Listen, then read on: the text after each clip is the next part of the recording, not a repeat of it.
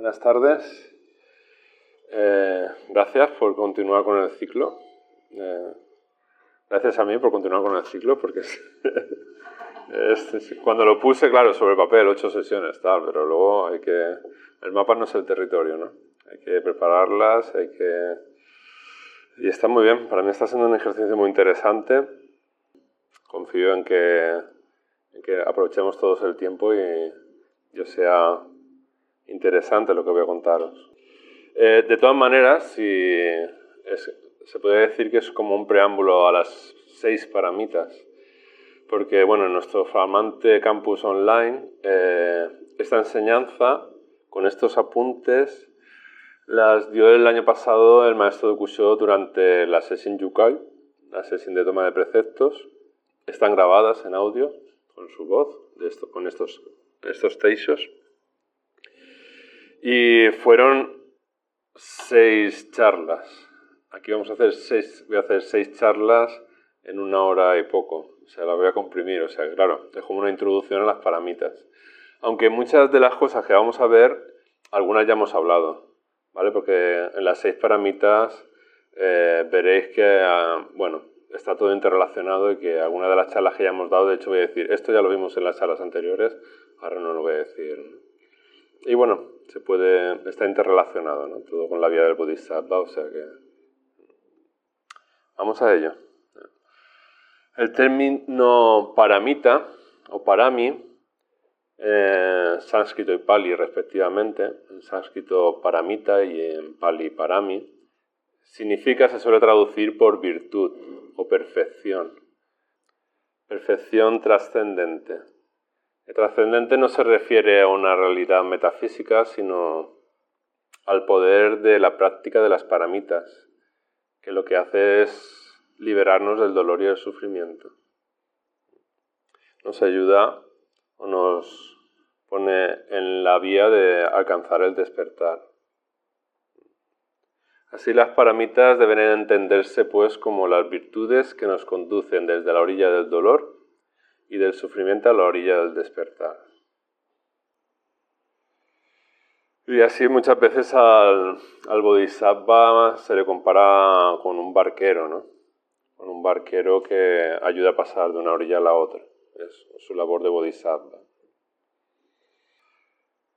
Y bueno, depende de la tradición Theravada o la tradición Mahayana, eh, son un poco diferentes. En la tradición Mahayana se contemplan seis paramitas, que son las que vamos a ver porque el budismo zen está dentro de la tradición mahayana, así que nosotros veremos las seis paramitas del budismo mahayana.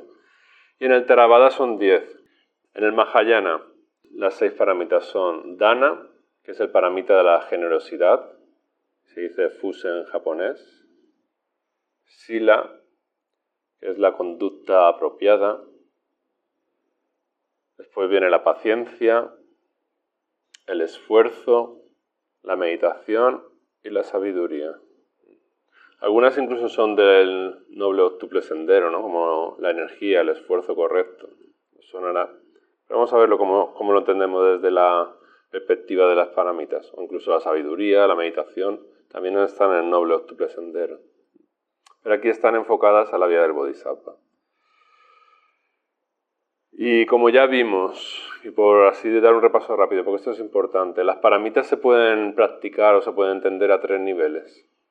A un nivel, digamos, eh, común, las paramitas mm, practicadas desde el yo y lo mío, desde el egocentrismo, podríamos decir. Y bueno, desde esa perspectiva se practican las paramitas para conseguir un beneficio personal como beneficio personal. Se entiende que practicar las paramitas ayuda a liberar, pero ayuda a liberarme a mí mismo, conmigo mismo y mi mecanismo. Eso evidentemente no es la vía del bodhisattva.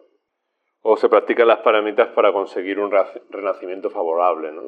Eso es en la, a nivel más común, de una práctica de, egocéntrica para conseguir algo, al fin y al cabo. Se dice en el Sodoka, el canto de la certificación de la vía. El don practicado con un fin, o sea, cualquier práctica con un fin, produce un renacimiento afortunado. pero es como una flecha lanzada al cielo. O sea, practicar las paramitas, aunque sea egocéntricamente, es beneficioso, te va a producir un beneficio. Pero es como lanzar una flecha al cielo. Luego te va a volver a caer a ti mismo. Dice, una vez agotada su fuerza, una vez agotada la fuerza del mérito de practicar las paramitas, cae de nuevo al suelo, acarreando renacimientos desafortunados. Completamente distinta es la acción desinteresada, verdadera puerta de lo incondicionado, por la que se accede directamente al mundo de los Tathagata, de los Budas. Esa sería la acción desinteresada, sería la de los Bodhisattvas, como ya podéis intuir. Un segundo nivel, un poquito más, no más avanzado, sino diferente, es practicar las paramitas a nivel, se dice, de los seguidores del Theravada, que son los del budismo más ortodoxo, se podría decir. Es el nivel de los Esravaka y de los Pratyekabudas. No sé si hemos hablado de esto ya, de los Esravaka y Pratyekabudas. Son moralistas estrictos y practican escrupulosamente para alcanzar la otra orilla. Su fin es alcanzar la otra orilla y liberarse de las impurezas. ¿no? Es, ellos viven el mundo cotidiano, es impuro y ellos practican para acceder a un mundo de pureza. ¿no? Es su propósito. Práctica Buda significa Buda para sí. Su aspiración es alcanzar la liberación para ellos mismos.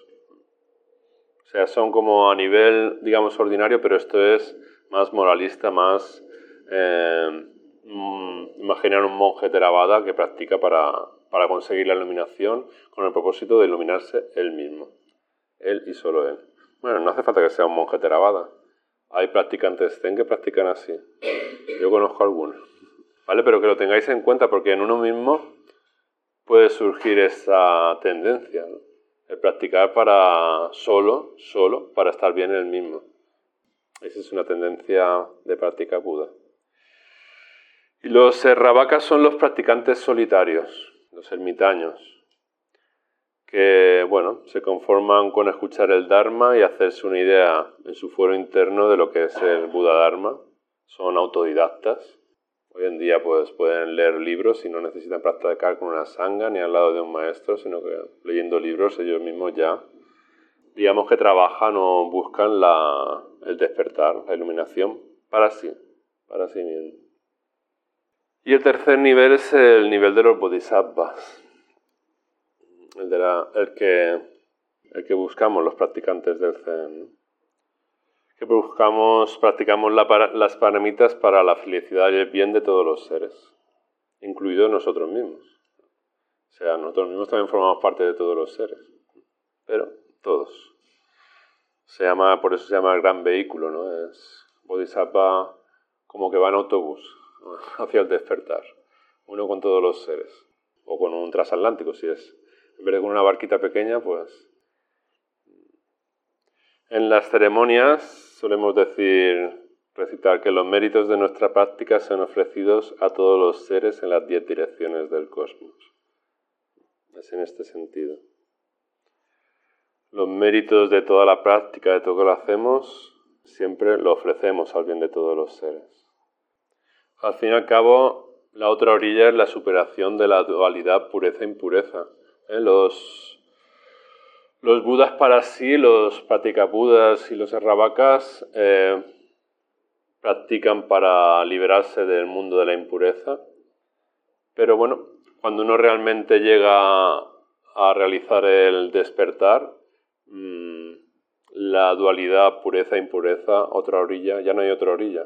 Y ahí se llega a una conciencia de, nodos, de unidad. Y esta es una diferencia importante.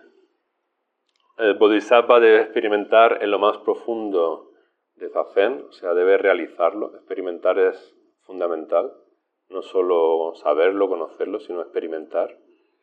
La superación del pensamiento dualista, bueno, malo, samsara, nirvana, pureza, impureza. A mí la primera vez que escuché que Sansara Nirvana es no dos, o sea, no hay diferencia entre Sansara y Nirvana, fue como, ¿cómo? ¿Cómo? O sea, samsara en la vida cotidiana es pecado, es vulgar, es... Y el nirvana es algo excelso, ¿no? ¿Cómo, que no hay diferencia? Es un koan. Un koan. Hay diferencia como entre el cielo y la tierra, pero en cuanto se realiza el despertar es nodos. Nirvana y Sansara son nodos.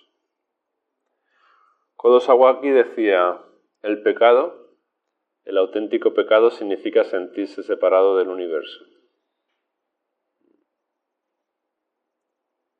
Cuando uno se identifica con la mente discriminativa o se define a sí mismo en tanto que un yo aislado de las demás existencias, eso es el pecado, desde nuestra tradición, evidentemente.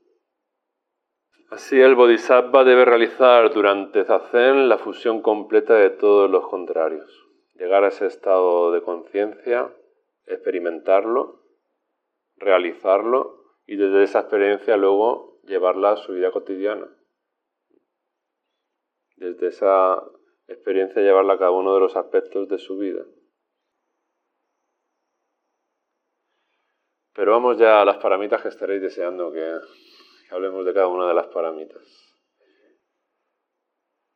La primera paramita, Dana paramita, el don, la generosidad, fuse, fuse en japonés. Practicar el Dharma, seguir la vía de los Budas y ancestros significa practicar el don, el dar, la generosidad. Y hay tres aspectos en este don. Tres aspectos tradicionales. Primero, dar el Dharma. Ofrecer el Dharma a todos los seres y por el bien de todos los seres. Ofrecer la visión del despertar y la posibilidad de despertar. Segundo, dar objetos materiales, ¿por qué no? en, nuestra tradición no está reñido la espiritualidad con los objetos materiales. Los objetos materiales son necesarios para vivir en nuestro día a día. Son imprescindibles. Tener una alimentación adecuada, ropa, tiempo, dinero.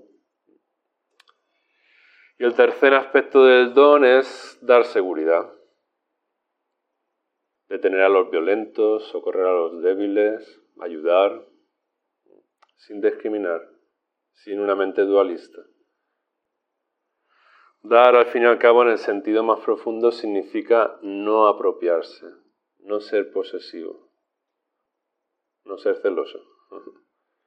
El Bodhisattva hace de su vida entera un don. Siempre lo tiene como un mantra eh, profundo, el dar.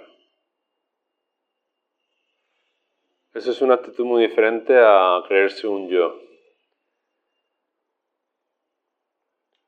y sobre todo es un gran antídoto a, esa increencia en, el yo y lo mío. El yo y lo mío, eh, ya hemos dicho muchas veces que es la causa principal del malestar, del sentido de carencia, de lo, lo que en el fondo nos está creando un gran sufrimiento. Entonces, si estamos en esta actitud de dar, en esta actitud de el bien de todos los seres, es un antídoto a esa creencia de, del yo y lo mío. Es una, una metáfora que yo utilizo mucho porque me, me parece muy adecuada. Es la metáfora del espejo. Hablamos de ella, por ejemplo, para hablar de la ecuanimidad. Es también una, una metáfora cuando llegamos a un estado de, de concentración profunda. El estado de conciencia que se genera es un estado ecuánime, que es como un espejo que no se aferra a nada ni rechaza nada. ¿no? El espejo no se apropia de nada. Y ese no apropiarse de nada lo es todo al mismo tiempo. Entonces esta no apropiación la podéis entender a lo mejor mejor de esta metáfora del espejo. Sea como sea, en la tradición budista mahayana se enseña que el don justo, o sea, el dar de una manera justa, tiene tres características. fijaos. Olvidar lo que se da. Olvidar el objeto que damos. Olvidar a quién se da. Olvidar el sujeto del don. Y olvidar No, olvidar a quien da y olvidar a quien se da. O sea, la práctica del Bodhisattva, olvidamos estas tres cosas. ¿Qué significa olvidar? Significa dar comprendiendo que en definitiva no hay nadie a quien dar. O sea, si estamos todos en esa conciencia, si uno está en esa conciencia de no dualidad, no hay un yo que da a otro, sino que estamos en una conciencia de unidad. No hay nadie a quien dar ni nada que dar. Usualmente no pensamos así, ¿no? Usualmente pensamos, yo te doy esto y espero a cambio recibir algo, porque, bueno, siempre hay un, yo que da, un yo que recibe, algo que se da. El Bodhisattva trasciende esta manera de, entender el dar y, se coloca en esa no dualidad, en esa conciencia no dual. digamos que sería el nivel más elevado de don. Y es el, digamos, el, don que, practica el Bodhisattva, que intenta realizar. El don del Dharma. En la estrofa del don se dice, está el don material y el don del Dharma. Cuando ambos, cuando ambos se manifiestan, sus méritos son incontables e ilimitados. En nuestra tradición, generalmente los laicos aportan a la sangha trabajo, ya que trabajan en la sociedad, aportan dones materiales, dinero, tiempo, energía, mm, voluntariado. Y los monjes en los templos, maestros, lo que dan es el Dharma, practican el Dharma y con su ejemplo, su enseñanza, lo ofrecen a la sangre. Eso es en la tradición, como se ha, ha venido haciendo en India, China o Japón. Y en Occidente, bueno, pues estamos en la primera generación y y hacemos un poco de todo. Aquí no está tan diferenciado, ¿no? De hecho, en nuestra sangre ni siquiera tenemos monjes como tales. El único que están, digamos, entregado 100% a la práctica del Dharma son las personas que están viviendo en luz serena, sobre todo el maestro Dokusho, y los que llevan más tiempo y, bueno, y el resto, pues la manera de dar, una manera de dar es entregar nuestra energía en forma de, donaciones. Por ejemplo, ahora con aprovecho para abrir ventana para la publicidad, suscribiéndose a amigos del Zen. hemos creado una nueva hemos creado un Netflix para la comunidad budista Soto Zen en el que todas las grabaciones y todo lo que enseñemos los maestros lo vamos a subir y lo vamos a poner para que esté eh, ahí disponible para todos los practicantes. Y esas donaciones, a cambio de esa donación mensual, pues bueno, pues el, el, monasterio Luz Serena, el templo Luz Serena, que cuesta mucho de mantener, pues es una manera de ayudar. También vamos a hacer, además de esas enseñanzas grabadas, de artículos que traducimos, que elige sobre todo el maestro Dokusho, que lee mucho en inglés, los que ven interesantes los traducimos, los ponemos haciendo digital están ahí también a la disposición. Y también vamos a ofrecer una charla al mes. Este miércoles es la primera. Una charla, un encuentro entre practicantes para dudas eh, y bueno, no sé. Eh, va a ser la primera este miércoles, depende cómo vaya. Y lo que queremos generar es eso, pues una comunidad de practicantes de toda España en que tengamos materiales y que con nuestro don, con una pequeña donación de 10 euros al mes, apoyemos al Templo Luz Serena y a la Sangha. Y bueno, que sea algo recíproco, que la Sangha también ofrezca algo a los practicantes. Tenía que decirlo porque soy el impulsor de la idea. Cierro paréntesis. Mm. Lo digo porque a veces hay, hay gente que dice, no, pero eso es algo espiritual, pero ¿cómo que me vas a cobrar o ahora para hacer esta, esta sesión? ¿Cómo que tengo que poner algo de dinero? Y yo, bueno, pero es que el aire acondicionado hay que pagarlo, la sala hay que alquilarla, eh, la luz vale dinero, todo vale dinero, ¿no? O sea, en la tradición zen, eh, eh, cuerpo, espíritu, espiritualidad y materialidad mm, son nodos también. Y es necesario lo que sea utilizar los recursos adecuadamente, de la mejor manera posible. Mm, el segundo paramita, que es Sila, Sila también aparece, es, muy importante. Es tan importante que de hecho dedicamos dos, las dos sesiones anteriores a, los 16 preceptos. Entonces ese del que menos vamos a hablar hoy, porque son justo las dos sesiones anteriores, van aquí dentro. Es la práctica de los, de los 16 preceptos. Y bueno, abstenerse de hacer el mal, practicar el bien, poner su forma de vida al servicio de los demás seres. Sería un poco la traducción o el resumen para el Bodhisattva. Al fin y al cabo, mmm, practicar a nivel de conciencia de cada, de cada uno, siempre con esa actitud de practicar por el bien de todos los demás. Y pasamos a la, a la tercera paramita, a la paramita de la paciencia. Esta es muy importante. Todas son importantes y, digamos que no son lineales, o sea, se practican al mismo tiempo y son se interrelacionan unas con otras. Como todas, es, el budismo indio es muy de numerar y de poner una cosa primero, otra después, otra después, otra después, pero luego al fin y al cabo es todo uno. O sea, la paciencia no está eh, desligada del don, ni el don de la paciencia, ni del comportamiento moral adecuado, ni mucho menos, está completamente unida. La paciencia es la ciencia de la paz. Me de repetir al maestro de Cuso. La ciencia de la paz. No tiene que ver con una actitud pasiva. No hay que confundir con una actitud pasiva ante la existencia. Muy al contrario. Es una paramita que exige una presencia, presencia intensa e interiormente activa. Es otra manera de hablar de la conciencia espejo. La metáfora del espejo eh, viene aquí muy al caso también. Cuando uno entra en esa dimensión, se podría decir, en ese estado de conciencia, no es arrastrado por los pensamientos, ni por las emociones, ni por las sensaciones. Es un espejo en el que todo se refleja. El maestro Zen Keizan Jokin en sus recomendaciones para la práctica de Zazen, Zazen Yojinki, dice, durante Zazen, conviértete en las cenizas frías de un viejo incensario olvidado en un templo abandonado.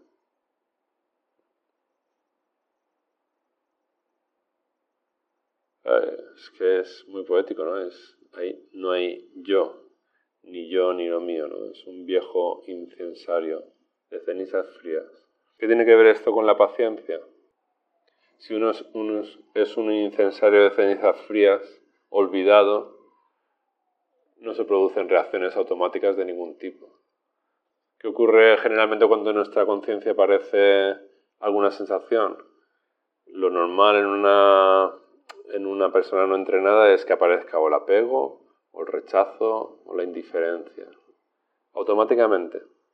Cuando uno entra en ese estado de paciencia, en este estado de conciencia espejo, que no es perturbado por ningún fenómeno, mm, ya no hay reacción automática. Los múltiples estímulos que surgen continuamente en la conciencia se reflejan sin más. Aquí en el dojo de Alicante que practicamos en el centro de, la ciudad, tenemos múltiples estímulos sonoros, por ejemplo, ¿no? Pues uno entra en esa conciencia de espejo y no reacciona. No reacciona. En luz serena hay grillos y chicharras, es diferente. Pero la mente espejo tampoco reacciona, lo refleja.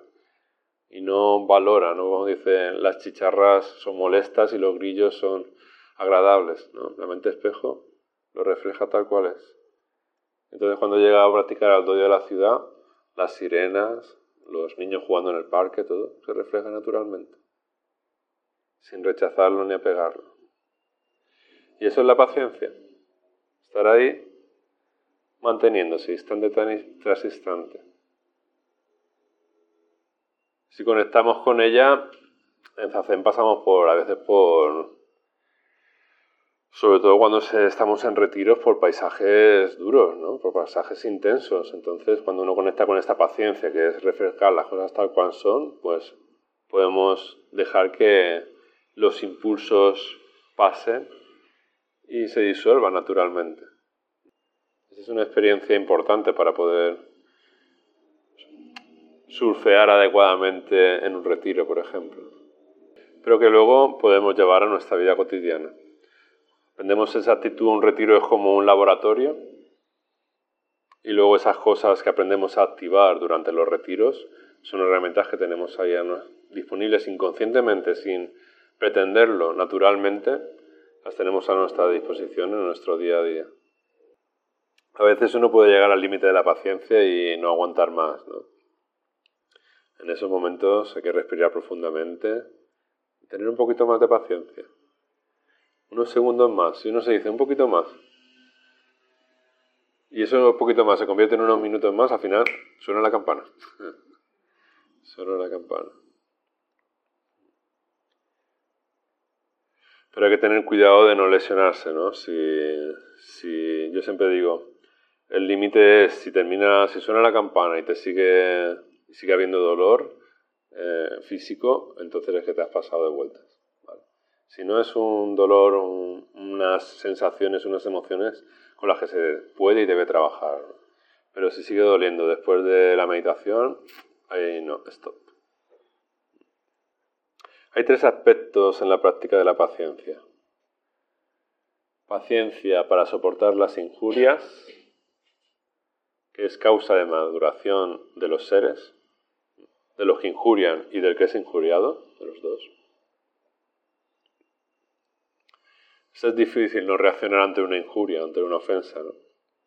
El orgullo, tenemos la dignidad personal. Cuando nos critican, nos calumnian, nos injurian, lo normal es sacar la espada y empezar a cortar cabezas. Entonces, es lo que decía en el Sodoka, en el canto de la certificación de la vía, el maestro Chan Junya Shuangyu, Yoka Daishi, japonés. Él decía, Deja que te calumnien, deja que te critiquen.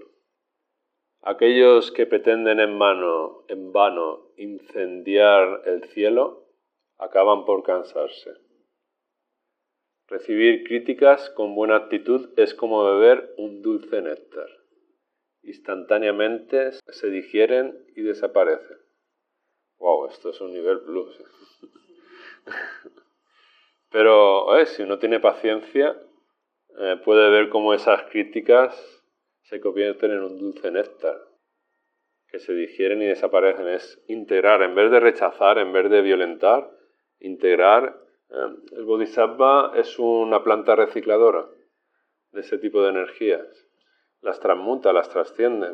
Eso es paramita de trascender decía, continúo leyendo, decía el maestro, la virtud de observar y aceptar las palabras ofensivas las transforma inmediatamente en maestros de la vía. Si te burlas y odias a tus calumniadores, ¿cómo podrás realizar los poderes ilimitados de la paciencia y de la compasión? Confieso que no llego a ese nivel. Yo cuando me pero bueno, el dar esta enseñanza, el recibirla, eh, cuando se vuelva a producir esta situación, igual no hay una cosa que dice, eh, voy a probar, voy a, tomar como hipótesis de trabajo lo que decía yo cada Daishi. Voy a tener paciencia y no reaccionar. Eh, porque el hecho de tener paciencia cuando alguien injuria o calumne es causa de maduración, ¿no? Tener ese temple te hace madurar sin lugar a dudas y según el maestro Yoka eso lo tomo como hipótesis de trabajo, también incluso en el que infringe el agravio, ¿no? También es como una causa de maduración para, esa persona, ¿no? que tú no reacciones. Lo tengo que probar. Yo de momento no tengo ninguna experiencia, pero me parece interesante esta, esta perspectiva. Esa era la primera tipo de paciencia. El segundo es paciencia para aceptar el dolor. Es una de las cualidades del Buda y sirve para soportar sin retroceder los diferentes dolores de la existencia. He hablado un poquito antes de esto sin querer. Pero bueno, al fin y al cabo la paciencia es la ciencia de la paz, esto es no reaccionar compulsivamente a las afrentas, a los estímulos de dolor. Y por último, la paciencia para recibir y aceptar el Dharma. Esta es curiosa. Eh, yo he estado en muchos teisos del maestro Dokusho y casi siempre me, me han atraído mucho, me han parecido muy interesantes, ¿no? Pero hay algunos que, por ejemplo, los, las retiros de introducción siempre es el mismo texto, casi con las mismas palabras, y, y hay que tener paciencia. Pero siempre encuentro algún nuevo matiz, alguna nueva cosa, ¿no? que si se presta atención y estás con la actitud adecuada, se le saca provecho, ¿no? Aunque sea siempre lo mismo. ¿no?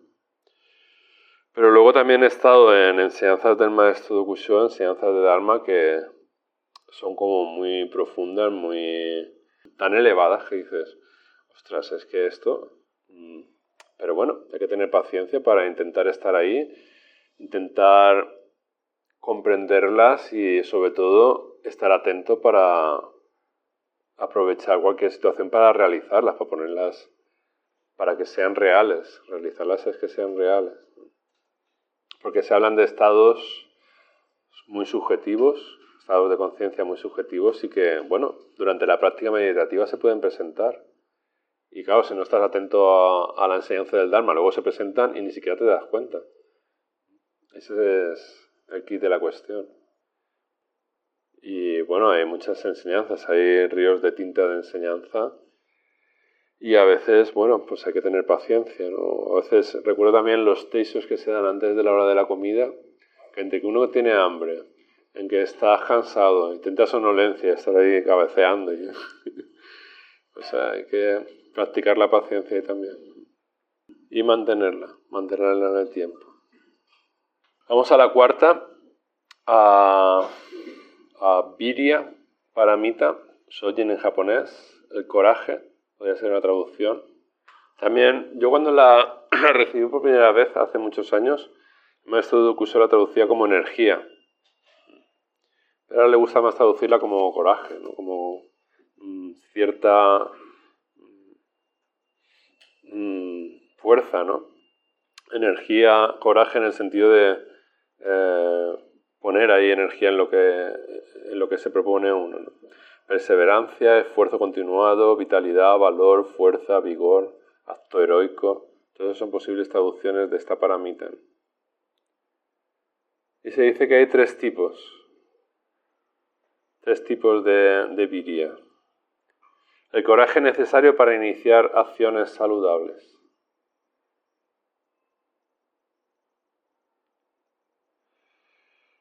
Es decir, cuando uno va a realizar una acción o se propone una acción, es necesaria una energía inicial. Eso es sencillo de comprender. Y bueno, lo vemos continuamente eh, cuando nos hacemos un propósito para cualquier cosa. El segundo es el coraje necesario para continuar las acciones emprendidas. Este ya es interesante. Y el tercero es el coraje sin retroceso, que nos permite no contentarnos con lo alcanzado y ir más allá, ¿no? seguir practicando continuamente hasta alcanzar el despertar, en el caso del Bodhisattva. Entonces el coraje está relacionado con la energía vital. El bodhisattva necesita poner en funcionamiento una gran cantidad de energía para comenzar las acciones beneficiosas para el mismo y para todos los seres. Para empezarlas, para continuarlas y para mantenerlas y para consumarlas. Esto es muy diferente a arrancada de caballo y parada de burro, como se suele decir. Es, en Luz Serena lo vemos continuamente, ¿no? Hay muchos practicantes que empiezan con mucha energía cuando oyen las enseñanzas, cuando ven el sitio, se sientan a practicar. Es como, wow, esto es mi vida, esto es mi camino, esto es, esto es lo mío. Pero luego hay que mantenerlo hacen a hacen, día a día, mes a mes, año a año.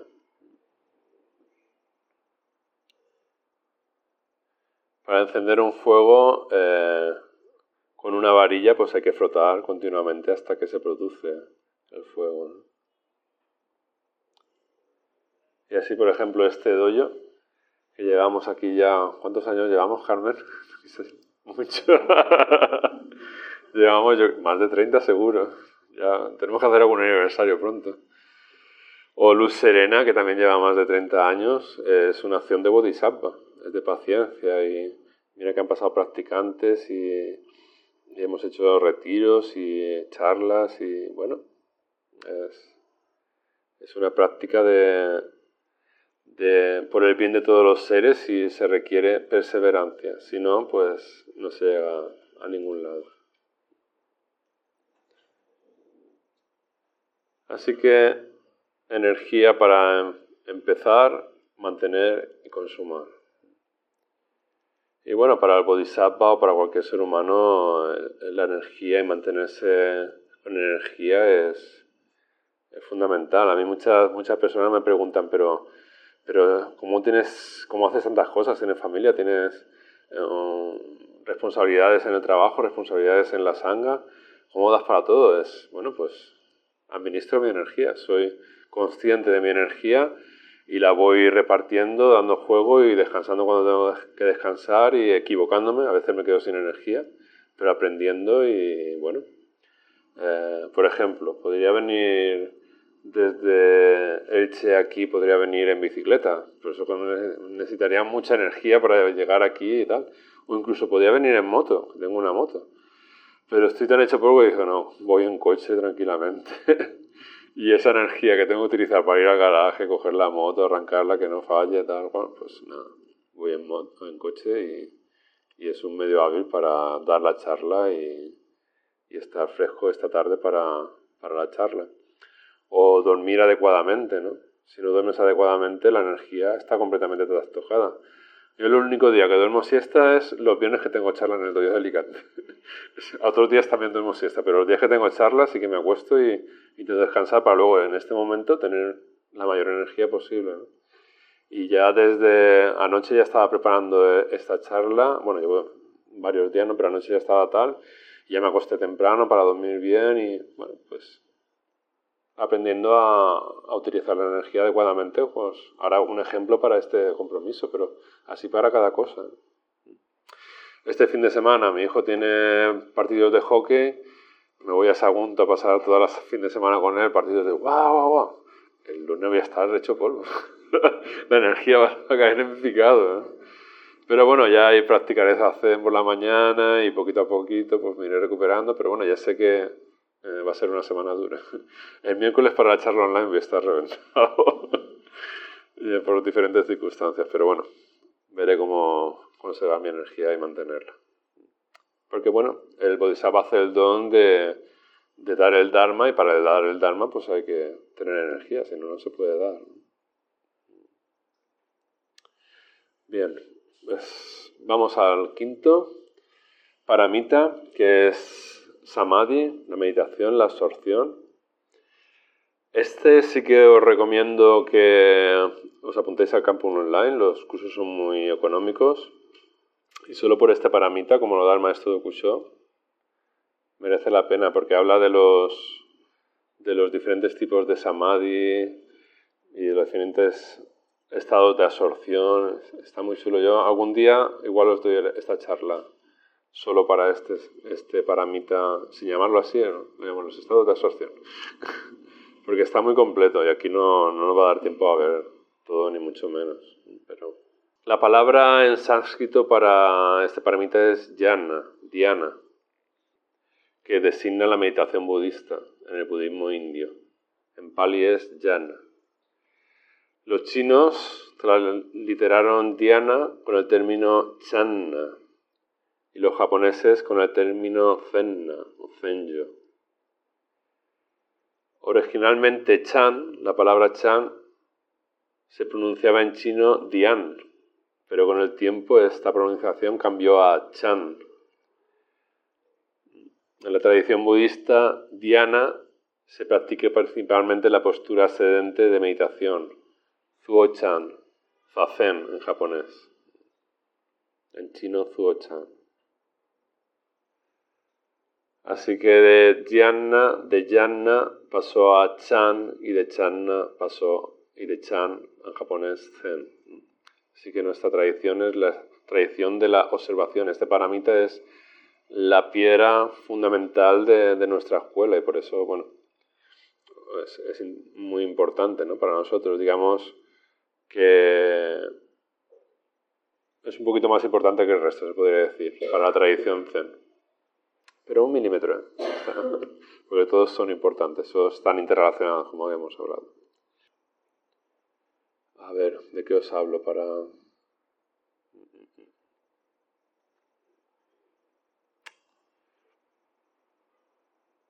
¿Cómo resumir esto en pocas palabras?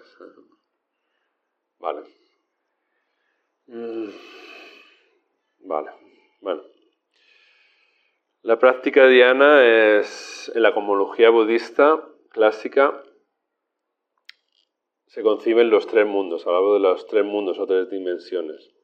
El mundo del deseo, el mundo de la forma y el mundo de la no forma.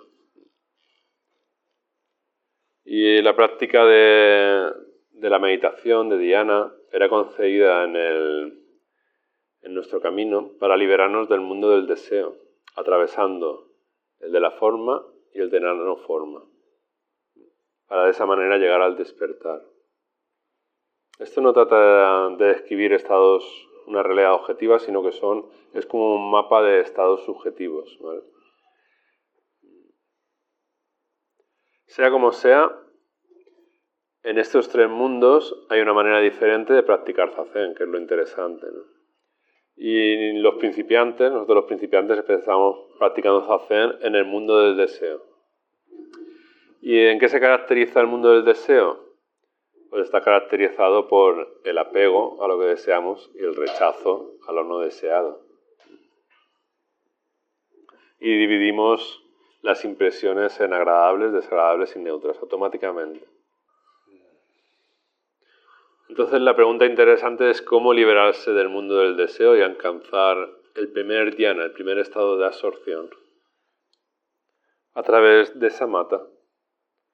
Samatha es aquietamiento, estabilidad. Por eso la postura es postura sedente es tan importante en nuestra tradición. Esa postura tan estable nos aporta samatha, quietud. Y de esa quietud podemos desarrollar vipassana, que es observación penetrante. Ver claramente todo lo que sucede desde esa atalaya, digamos, de quietud. Para lograr el samadhi de acceso, el Buda enseñó que se requieren dos renuncias. Renunciar a los deseos sensuales y renunciar a los estados mentales insanos. Dice literalmente en los sutras, el Buda, habiéndome separado física y mentalmente de los objetos sensuales y habiéndome separado de los estados mentales insanos, entré y permanecí en la primera llana. Separarse físicamente de los estados sensuales quiere decir no correr detrás de las, de las sensaciones placenteras ni desarrollar ni de rechazar las desagradables. Este ese primer estado de jhana, que se caracteriza por entrar, digamos que es un primer estado básico de entrar en estado ese estado de conciencia de, de espejo, conciencia espejo. A un nivel muy inicial, digamos. Las cualidades mentales y emocionales asociadas a este primer estado son separación de los objetos sensuales y de sus deseos, separación de los estados mentales insanos, los más dolorosos. Hay indagación, hay análisis también en ese estado de conciencia. Surge alegría, júbilo, y esto es un, indicio de que uno ha entrado en un primer estado de diana. Uno se encuentra alegre y no, inusualmente, no sabe por qué. Una sensación de dicha, de desprendimiento, de desidentificación y de mente unificada. Yo recuerdo cuando entré las primeras veces en ese estado, que claro, me sentía tan contento, tan alegre, era como sorpresivo y automáticamente desaparecía, ¿no? Porque son estados que, que uno al principio sorprenden y si no aprende a estabilizarlos, pues es fácil caer otra vez a, a los infiernos. ¿no? Porque entrar en este estado es como uno se siente como levitando. Y mira, esto debe ser levitar porque te sientes como más ligero, ¿no? Más desprendido, más desidentificado del yo mío. Ese es el primer estado de Diana. El peligro es quedarse enganchado a la claridad mental que produce este estado, por ejemplo, a, este estado de dicha y, querer que se mantenga, ¿no? querer aferrarse a él. Entonces, claro, si, surge esa actitud es inevitable que, no podamos progresar a, los siguientes estados de Dhyana. Y de los siguientes estados de Dhyana ya no voy a hablar. Os dejo con la... ¿Vale? Pero son, son cuatro. Lo veremos en alguna charla, uno por uno, porque, bueno, es un mapa de estados subjetivos y que con todo meditador, a poco que te pongas a meditar, te encuentras. Y hay que aprender a cultivar y a, y a, mantener. Pero sí voy a hablar del dhyana, de la absorción, del estado meditativo de los bodhisattvas, dice. La mayoría de los seres humanos son como el ciego rico de cierta historia. Son ricos, pero ignoran su inmensa riqueza interior. Tienen grandes tesoros, grandes joyas, piedras preciosas en su poder, pero como no tienen ojos para verlos, porque están ciegos, no pueden darse cuenta de esto. Y se van a mendigar a otros un poco de comida, sin llegar nunca a saciarse. En el canto de la certificación de la vía, el maestro Yonja Xuanxue escribió, Las gentes ignoran la perla mani, aunque la poseen íntimamente escondida en su naturaleza de Buda. Como decía, al fin y al cabo el Bodhisattva, estos estados de dhyana no los cultiva como un fin en sí mismo, o sea, no lo cultiva para sentirse bien o para estar mejor, sino que es un medio hábil. En la tradición budista hablamos de un medio hábil. Es un medio hábil para liberarse, para su propia liberación y así desde su propia liberación ayudar a todos los seres. Es ahí un, cambio de enfoque. Porque si uno practica para estar bien para sí mismo, es imposible llegar a trascender ese yo y lo mío. Es lo mismo, pero no se consigue lo mismo. No sé si entendéis la diferencia. Es esa actitud de trabajar por el bien de todos los seres en el que te lleva al despertar del Bodhisattva. Es el completo y supremo despertar. Samyaku Sambodhi. Y ya por último, el, el paramita, la sabiduría, la gran sabiduría. Y bueno, aunque hablábamos de que no hay un orden lineal de evolución, podríamos decir que la práctica de las cinco primeras paramitas, el fruto es la sabiduría. El fruto de la vía del bodhisattva no es la santidad, sino que es la sabiduría, es prajna paramita la realización de la prajna pramita, es decir, el despertar. Al fin y al cabo, prajna es la experiencia de darse cuenta de la verdadera naturaleza de los fenómenos y el estado en el que uno vive dándose cuenta de la verdadera naturaleza de los fenómenos, el ver la realidad tal cual es. Al ver la verdadera naturaleza de los fenómenos, uno se da cuenta de las cuatro marcas de existencia fenomenal que son las clásicas del budismo, que son Anatman, los, los fenómenos carecen de naturaleza propia, no son autónomos, nadie han visto un yo flotando autónomo por la existencia, sino que somos interdependientes, intersomos, como decía el maestro Tinnahan. La segunda marca de la existencia es Anidya, Anika. Todos los fenómenos compuestos o condicionados son impermanentes. Todo lo que nace muere, cesa, por su propia naturaleza. Todo está compuesto de varios factores y en cuanto quitamos uno de esos factores, desaparecemos desaparece. El tercero es dukkha. Dukkha es en los retiros de iniciación, suelo hablar bastante de dukkha, es se traduce por sufrimiento. Pero es más un estado de carencia, de insatisfacción. Todo es el, el estado que nos hace sentirnos que algo nos falta, que estamos incompletos. Mientras sigamos viviendo bajo la ilusión de que, de que somos un yo y un yo y lo mío, pues ese estado es, forma parte de nuestra realidad, de los seres no despiertos. Pero bueno, la cuarta característica de la existencia fenomenal es que es nirvana, es la paz. La vida del Buda conduce a la liberación, es decir, a la extinción o cesación definitiva de los males de la existencia condicionada. Cuando alcanzamos el despertar, en el despertar ya no hay dukkha, ni anilla, ni nada de nada de nada. O sea, todo, todo, todo. Esta sabiduría no la podemos encontrar en los libros, ni siquiera en los sutras, mm, ni siquiera en los teisos, solo la podemos encontrar mirando hacia adentro. Por eso Bodhidharma, que es el que tenemos en la entrada del dojo, que tiene una cara así de siempre como muy enfadado, es el que llevó el, el zen a China, el budismo a China, decía que, de nuestra tradición, decía, transmisión independiente de las escrituras, no fundada en las palabras, mirar directamente la mente. La mente es lo esencial. Ver la naturaleza original, convertirse en Buda. De eso se trata. Eso es la prajna paramita.